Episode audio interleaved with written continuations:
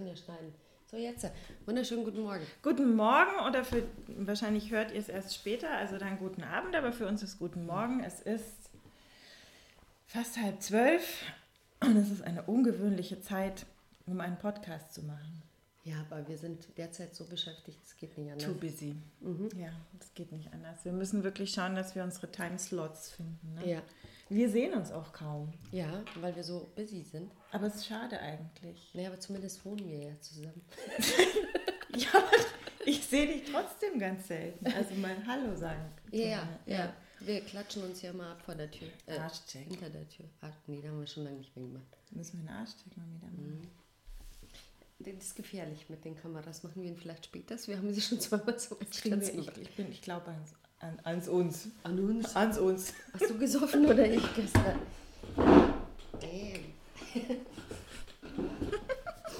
Also wo waren wir stehen geblieben? Äh, dass wir uns kaum noch sehen, obwohl wir uns lieben. Ja. Ich wollte gerade eine Überleitung zum Thema machen. Zur Liebe. Zur Liebe. Also ich habe immer noch das an, was ich gestern Abend anhatte. So viel zum Thema Liebe. Aber ich rieche auch nicht. Ne? Wartet mal. Nee, die riecht gut.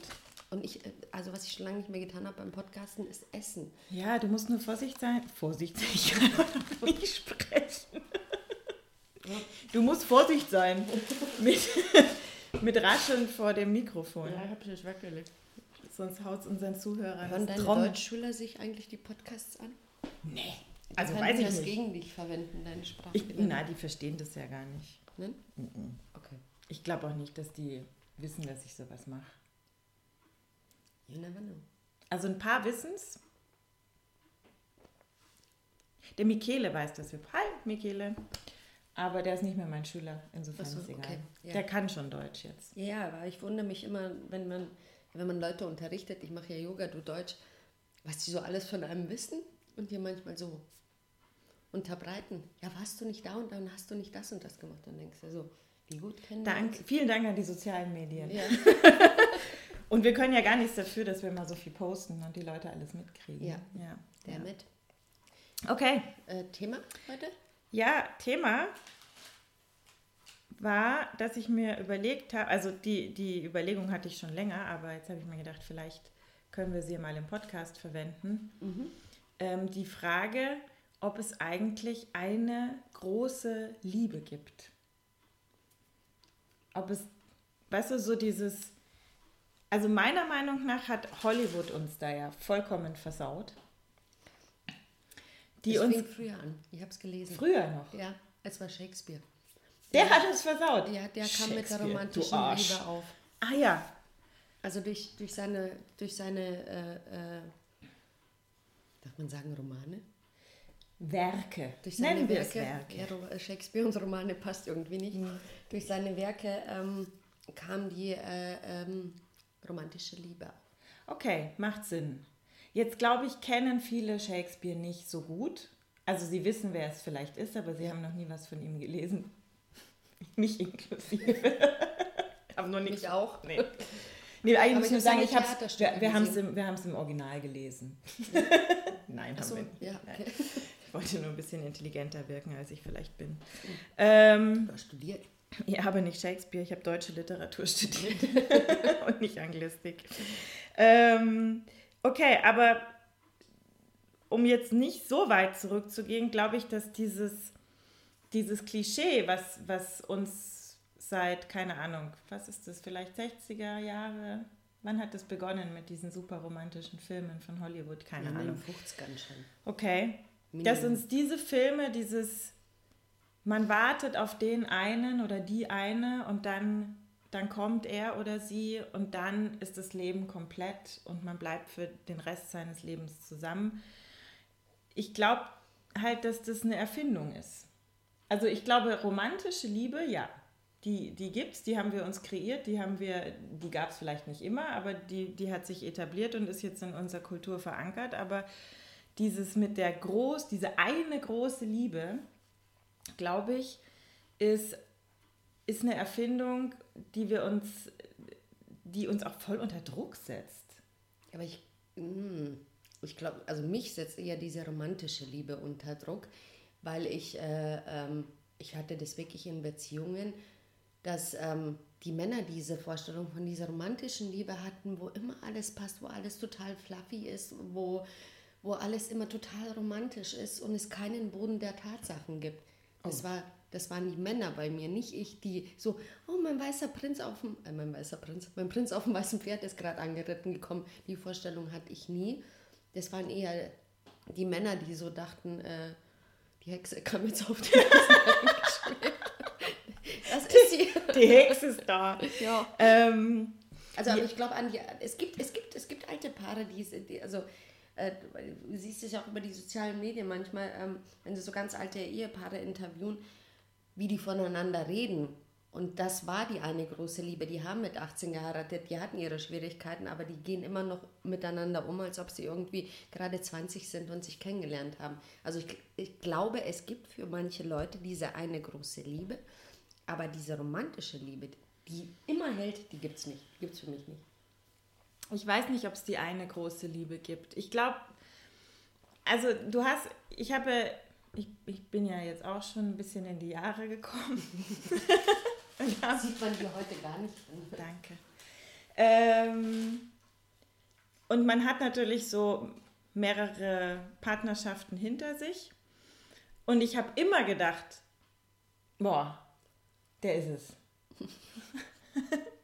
und ja, verschluckt sich gleich an deinem Croissant, gell? Wollte mir gleich wieder aus dem Mund. Und dann habe ich irgendwann realisiert, ja, das war auch so. Der war das für den Moment. Für den Moment und in, dem, in der Phase meines Lebens und für diesen Zeitpunkt war er die große Liebe. Aber halt nur temporär. Auf Würzburg? Für den Moment ja nicht so für, nicht, nicht für so lange, aber, aber man hätte es auch kürzer fassen können. Aber es war für den Moment eine große Liebe und, und, und ich glaube, es gibt einfach sehr, sehr viele große Lieben, die halt für den Moment passen. Aber, weil du gesagt hast, es gibt diese alten Paare, die einfach geheiratet haben und dann sind sie zusammengeblieben. Aber die sich auch immer noch lieben wie du gesagt hast, mit diesen alten Paaren, die irgendwann geheiratet haben und zusammengeblieben sind, ich glaube, es geht einfach darum, irgendwann eine Entscheidung zu treffen. Weil natürlich laufen da draußen, weiß ich nicht, wie viele Männer rum, die eventuell gut für mich wären. Oder tausend Frauen, die für irgendeinen Mann gut wären. Aber irgendwann, wenn du eine Partnerschaft willst, glaube ich, musst du dich einfach mal entscheiden und sagen, okay, ich probiere es jetzt mit dem oder mit der. Mhm. Also es geht weniger um, ich weiß, you are the one and only. Mhm. Es geht eher um, okay, ich entscheide mich jetzt, weil du bist gut für mich. Mhm. Und ich entscheide mich für dich. Ich entscheide mich dafür, ich entscheide mich für die Liebe mit dir und gegen die Liebe mit anderen. Ja, was viele aber heutzutage nicht tun, weil wir auch äh, liebestechnisch in der Wegwerfgesellschaft leben. Ja, absolut.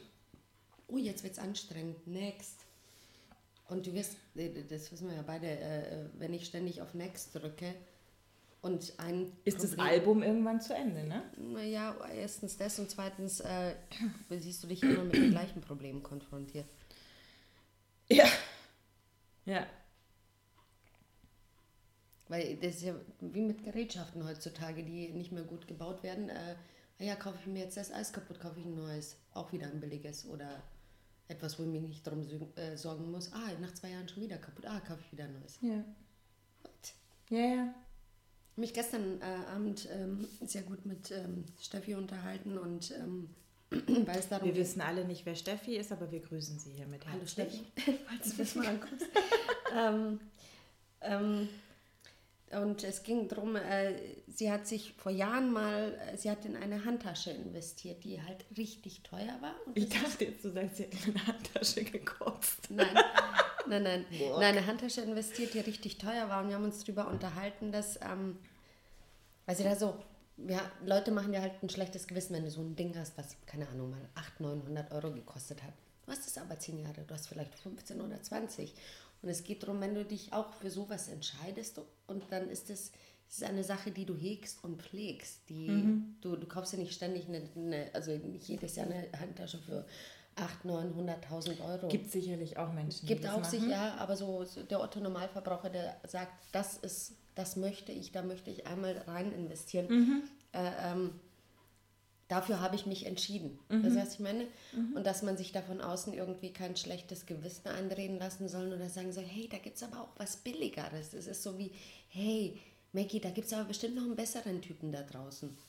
Ja, aber ich habe mich für den entschieden. Ja, genau. Mit dem gehe ich genau, jetzt es geht, es geht darum, sich, sich zu entscheiden. Ja. Und ich glaube, es geht nicht darum, einfach zu sagen, ja, natürlich ist es äh, dann auch eine große Liebe, aber es Mhm. geht in erster Linie um eine Entscheidung, finde ich. Aber warum muss man das als große Liebe betiteln? Ja. Das setzt doch auch schon wieder unter Druck. Ja. Warum nicht Liebe einfach? Ja, Liebe ist schön. Ja. Ähm, dann ist natürlich meine andere Frage an dich. Muss es immer mit, mit Pauken und Trompeten beginnen?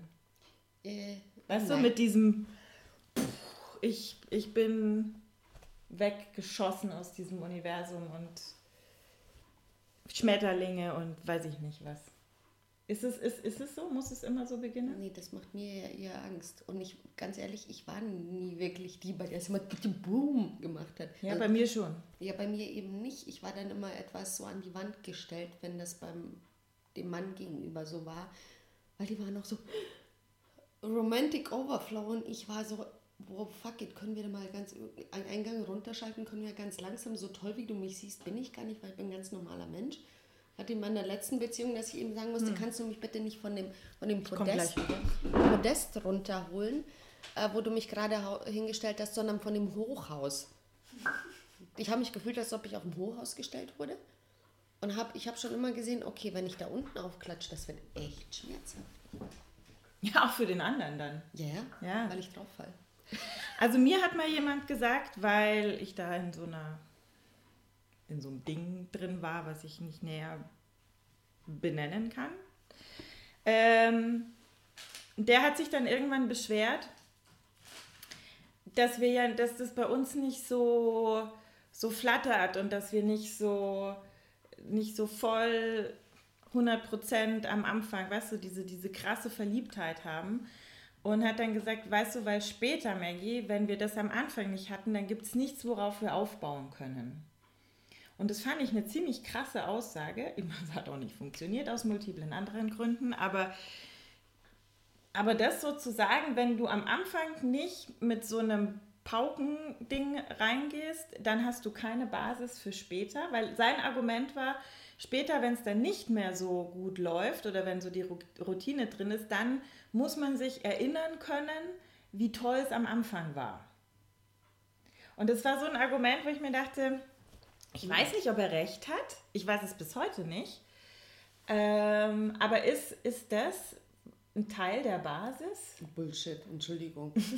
Also, Danke, Dani, für deine ehrlichen Worte. Ja, aber komm, das ist ja, oh, lasst uns, es funktioniert gerade nicht. Ich will aber gar nicht, also Entschuldigung, Beziehung bedeutet und Arbeit nicht im schlechten Sinne, sondern wenn ich etwas am, am Leben, am Laufen erhalten will, wenn etwas, äh, pass auf, Ich der auf. Deutsche, der Ich Deutsche an sich investiert ganz schön viel Geld in sein Auto, Ja. damit es läuft wie ein Uhrwerk. Er investiert aber wieder in seinen Körper so viel Geld wie in sein Auto, noch in seine Beziehung. Verstehst du, was ich meine? Und wenn ich eine Beziehung am Laufen halten will, wenn sie auf, naja, immer dieses Aufregend, wenn sie, wenn, wenn sie ähm, gut laufen soll, wenn ich, wenn ich will, dass ich mich wohlfühle, dass mein Partner sich wohlfühlt, dann muss man sich, dann muss man doch immer mal wieder schauen, okay, ah, da ist das Zahnrad verzogen oder was auch immer. Da müssen wir, müssen wir mal hinschauen, müssen wir schauen, können wir das reparieren, können wir das irgendwie anders machen, weil dieses, ach weißt du, noch am Anfang war alles so toll. Äh, Entschuldigung, Vergangenheit? Ja. Wir sind im Hier und Jetzt, warum können wir nicht daran schauen, okay, wo hackt es jetzt? Wo haben wir uns beide verlaufen? Laufen wir beide in die Ja. Äh, komplett verschiedene Richtungen oder, oder gehen wir jetzt gerade beide so und wollen dann eigentlich wieder nebeneinander gehen? Ja. Also von dem her dieses, dieses Ver das ist Verromantisieren. Ach, weißt du noch am Anfang diese Schmetterlinge im Bauch und alles war so toll.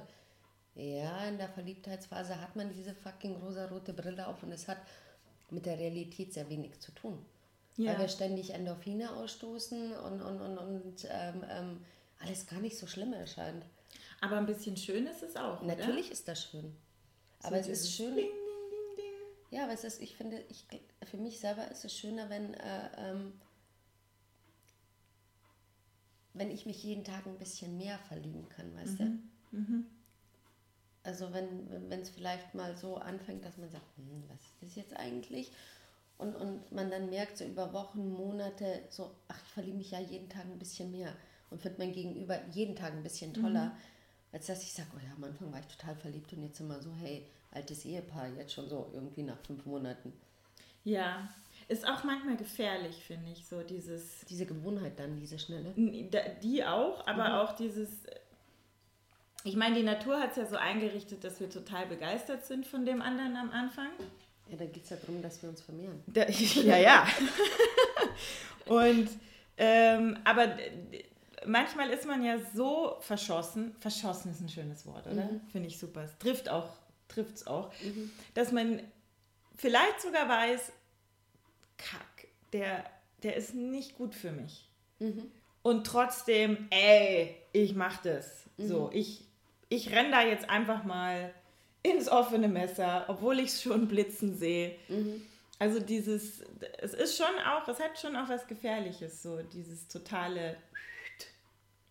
Aber das waren, also für mich kann ich sagen, das waren meine größten äh, Lehrer, diese Beziehungen. Das sind sie immer, mhm. die dir das Messer ins Herz rammen, aber es macht sie nicht schöner. Die Männer an sich oder die Messer? Beides. Muss ich mal nachfragen. Bin noch nicht so lange wach, ne? Ja. Ja. Ja, ich, ich. Meine Eltern sind ja noch immer zusammen. Und. Meine nicht. Ja, aber ich glaube, dass man zum Beispiel auch viel von dem mitnimmt, was man halt vorgelebt kriegt zu Hause. Und bei meinen Eltern ist mit Sicherheit nicht. Komm, du bist total zugebröselt, Dani. Nein, die, hör auf, du musst hier liegt alles am Boden. Ja? Liegt alles am Boden, darfst wieder putzen. Ja. Ähm, also für mich war lange Zeit dieses, ich finde den Partner und dann, dann kriegen wir Kinder und bauen Haus und bla bla. Ähm, das Ideal, weil es für, weil halt weil es das war, was ich gelernt habe, was mhm. mir vorgelebt wurde. Und meine Eltern hatten mit Sicherheit nicht immer nur rosige Zeiten. Also, nein, kann, kann ich mir nicht vorstellen. Ähm, und ich musste davon erstmal so ein bisschen abkommen, dass es eben diesen einen Menschen gibt, weil man es halt gelernt hat. Und im Gegenzug sehe ich halt oft bei Menschen, die, äh, die Scheidungskinder sind, die, die können ganz schwer Vertrauen in, in eine Beziehung mhm. ähm, fassen und sagen, okay, mit dem versuche ich es jetzt. Ne? Und ich vertraue dem anderen und, und ich vertraue darauf, dass wir eventuell ein gutes Leben haben können zusammen. Ähm, deswegen, ich glaube, es hängt ganz viel davon ab, aus welchen Familien wir kommen. Wie wir, wie wir Partnerschaft leben und wie wir dieses Ding mit der, mit der Liebe sehen.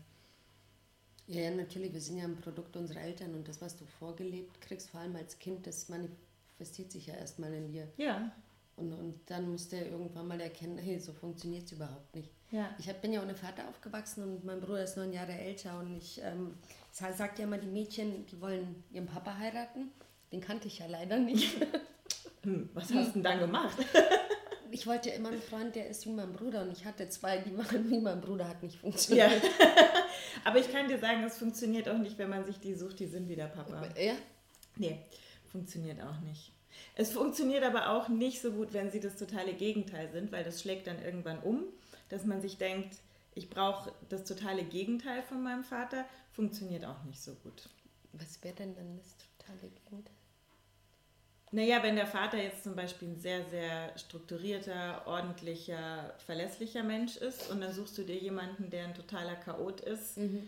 ähm, das ist dann auch was, mit dem man nicht gut umgehen kann, weil man halt nicht die Situationen nicht kennt. Du weißt gar nicht, mhm. wie du mit dem Händen, wie du mit dem, oh mein Gott, das ist viel zu früh für mein Deutsch, wie du den handeln sollst, mhm. weil du es halt nicht kennst. Ähm, und dann bin ich irgendwann drauf gekommen, eigentlich muss der nur für mich gut sein und der muss nicht wie mein Papa sein oder er muss auch nicht ähm, vorzeigbar sein. Weißt du, im Sinne von, dass man sich überlegt, oh Gott, kann ich den mit zu meinen Eltern nehmen?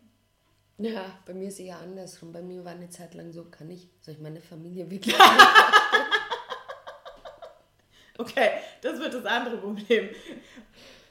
Obwohl, es geht schon. Die können sich schon benehmen bei mir. Nee, nee, können sich meine auch. Die sind bloß sehr intensiv.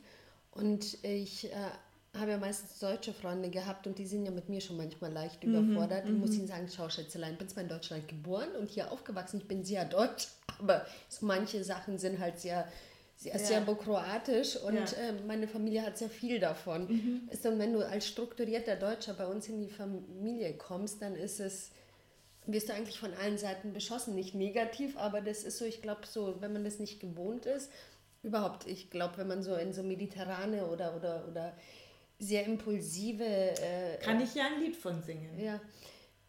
Dinge, wie sagt man, Familien kommt, dann ist man erstmal so. Mhm. Ne, mein, mein Ex ist ja Slowene und mhm. ich war ja des Öfteren unten mit, mhm. mit ihm und ähm, es ist, ist eine lustige Familie, aber es war manchmal auch anstrengend für mhm. mich. Vor allem, weil die immer geschrien haben. Ja. Und, und aber nicht geschrien, weil sie gestritten haben, sondern weil das einfach die normale Tonlage war, in der sie miteinander kommuniziert haben. Und das war für mich immer, ich, ich habe ja nichts verstanden. Und dann schreien die sich plötzlich auf Slowenisch an und ich denke, oh mein Gott, da ist voll, die, da ist voll der Streit im Gang. Und dann sage ich, warum, worüber habt ihr denn jetzt gestritten? Wieso? Wir haben noch nicht gestritten. Ich sage, ihr habt euch doch gerade angeschrien. So, nee, wir haben ganz normal miteinander gesprochen. Ja, es sind ja immer so viele von uns und man muss ja irgendwann die Stimme heben, damit man gehört wird. Ah, okay. Würde ich jetzt mal behaupten. Also wir unterhalten uns ja auch manchmal lauter. Und das Beste ist meine jüngste Cousine, also die hat ein Organ. Ich meine, sie ist auch Kindergärtnerin. Muss sie dann haben. Ja. Muss sie dann haben und wenn die ganze Familie zusammen ist, dann ist es so, wie ihre Schäfchen sind da, die müssen jetzt irgendwie erstmal sortiert und getrennt und keine Ahnung was werden. Ja, ja aber es ist so, ähm, ja, wir reden lauter miteinander. Mhm. Ich habe es aber auch schon geschafft, habe ich gestern, wie habe ich es erzählt, Martin, hat gesagt, habe ich erzählt, ich habe mich ja mit meiner Mutter schon so gestritten, dass wir wirklich Nase an Nase waren und meine damals, damalige Freundin, äh, was heißt damalige Freundin, meine Freundin hatte mich abgeholt und hat gewartet, also bei mir in der Wohnung. Und meine Mutter und ich haben nicht zum Streiten aufgehört, ich glaube zehn Minuten oder so. Und dann gehen wir raus. Und meine Katrin zu mir, Dani, ich habe gedacht, du also er haut dich jetzt gleich in die Fresse. Und ich so, ich glaube, es war auch kurz, kurz davor. davor. Und sie so, uh -huh. und ich so, ja, ganz normal. Ja, ich glaube, das könnte, das weiß ich nicht, ob ich das könnte. Es ist sehr anstrengend, es ist sehr anstrengend, aber es ist so, so sehr wir uns lieben, so sehr können wir uns hassen. Also das ist so, hm. Weißt du, das ist so. Aber hast du jemals, also du hast gesagt, für dich war es eher so, dass die, dass du überlegt hast, kann ich meine Familie dem Partner vorstellen? Für mhm. mich war es lange Zeit so, kann ich meiner Familie meinen Partner vorstellen? Ist der okay? Ähm, was denken meine Eltern über ihn?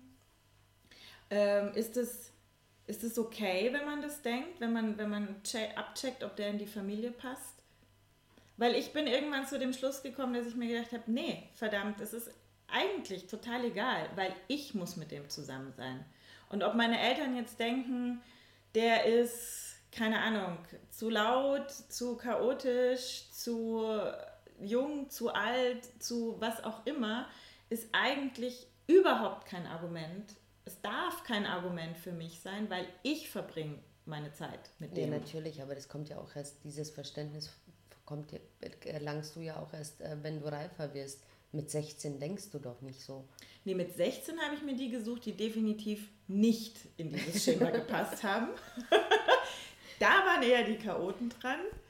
Ähm, so mit Mitte 20 habe ich versucht, Menschen zu finden, die, in mein, die meine Familie akzeptiert und dann war es mir irgendwann egal. Und ich glaube, vielleicht mache ich, habe ich mir immer zu viel Gedanken drüber gemacht. Ich Weil im Endeffekt glaube ich, dass meine Eltern einfach wollen, dass es mir gut geht. Ja, das wollen Eltern doch immer, oder? Das wollen auch Freunde. Es ist ja auch wichtig, dass es dir gut geht. Muss ja nicht jeder zu deinem Freund Ja und Amen sagen. Aber es gibt schon Familien, wo ich, wo ich mitbekommen habe bei Freunden, dass sie einfach gegen eine Beziehung waren. War manchmal ja auch gar nicht aus, so aus Gründen, Ja, aber aus Gründen, von denen ich sage, das ist nicht okay. Das ist einfach nicht okay, weil es it's not your business. Ja, es geht dich nichts an. Klar, ja. wenn du merkst, dem anderen geht es nicht gut, kannst du ja sagen, du bist dir sicher, dass der, dass der gut ist für dich, aber im Grunde genommen finde ich, weiß ich nicht, der hat keinen guten Job oder, oder, oder weiß ich nicht, das, das finde ich nicht in Ordnung. Ja, aber das, das, du kannst ja die, also man, das hat ja dann auch einen konservativen, wer denke, zieht es nach sich, glaube ich, und die kannst du ja aus den Eltern nicht rausbekommen. Ja, der hat keinen guten Job und was hat er denn für eine Familie und bla bla bla. Natürlich sage ich, das geht euch, euch im feuchten Dreck an. Oder im feuchten Kehricht, sagt man, ne? Ähm, Oh ja. äh, aber ähm, das ist so ihre Denke, ihr Weltbild und das wirst du da, wird man den Eltern nicht austreiben können. Oder? Ich glaube doch. Also ein Beispiel ist zum Beispiel meine, meine Großeltern, die, weil mein Onkel ist aus Indien, also mein angeheirateter Onkel ist aus Indien. Und meine Großeltern waren, waren schockiert und ähm, absolut dagegen, dass äh, der in unsere Familie einheiratet, waren auch nicht bei der Hochzeit. Und haben aber wirklich gelernt, dass das ein guter Mensch ist. Und dann sind sie alle zwei Jahre, über 30 Jahre lang nach Indien geflogen und haben da ihre Zweitfamilie gefunden, die sie geliebt haben und ähm, haben wirklich in, in ihrem Denken umgeschwenkt und haben wirklich gesagt, okay, das war eine andere Zeit, wir haben anders gedacht, aber jetzt, ähm, jetzt ist es okay. Wohin schaust du, Schatz? Dass hier äh, die Batterie bald alle ist. Ah, okay. Ähm, was aber wir sind ja eh sagen? schon fast am Ende, ne? Ja. Aber d- das, das finde ich ja auch krass. Weißt du, du verweigerst deiner Tochter und ihrem zukünftigen Mann deine Zuneigung, weil du so verklärt bist in deinem Kopf, also weil du so bist. Und dann machst du irgendwann auf und fährst zweimal im Jahr nach Indien und keine Ahnung, weißt du, Finde ich sowas. schön. Ja, finde ich, ja, weil ihre Tochter und ihr Schwiegersohn sich geöffnet haben und gesagt haben, komm, wir überzeugen euch vom Gegenteil. Ich finde das als Kind, würde ich das wahnsinnig verletzend finden. Ich glaube auch, dass es verletzend ist, aber ich finde es auch toll. Man muss auch honorieren, wenn Leute ähm, sagen, hey, das, ich habe da nicht richtig gedacht und ich habe mich verändert. Und ich meine, ganz ehrlich, Generation meiner Großeltern, Ja, ja, die haben halt in ihrem Leben noch keine dunkelhäutigen Menschen gesehen zu dem Zeitpunkt. Das ist schon, ja, Ich weiß, meine Oma hat nie, noch nie einen gesehen. ja. Ich hatte, Also ich kann das schon, aber als Kind glaube ich, ja, es ist total verletzend. Ich weiß auch, wie verletzend es ist, wenn deine Eltern deinen Partner ablehnen, habe ich auch erlebt. Aber man kann auch, finde ich, honorieren, wenn sie umdenken. Finde ich das gut. definitiv, definitiv. Ja. Genau, Genau, Sinne. liebt euch. Ja. Und zwar richtig. Und richtig, ja. Mhm. Und wir, ähm, ich gehe jetzt da mal duschen. Okay. Wäre dann mal, glaube ich, ganz gut. Und du äh, fährst zu deinem Neffen, gell? Ja. Den habe ich auch schon kennenlernen dürfen, den Sebastian. Ja. Das ist mein Lieblingspupsi. Dein Lieblingspupsi. Mhm. Also sie hat ja drei. Ich habe meinen Hund. Die ist mein allerliebster Pupsi. Du bist auch ein lieber Pupsi. Und dann kommt der Mein Sebastian. ist der Lieblingspupsi. Ja. Okay. Schönen Sonntagabend. Also ihr hört es ja erst. Ja, Ja, ja. Und, und, und gute Woche und äh, Liebe und Glückseligkeit von uns. Servus. Ciao, ciao. Ausmachen wir ganz klar. Ne?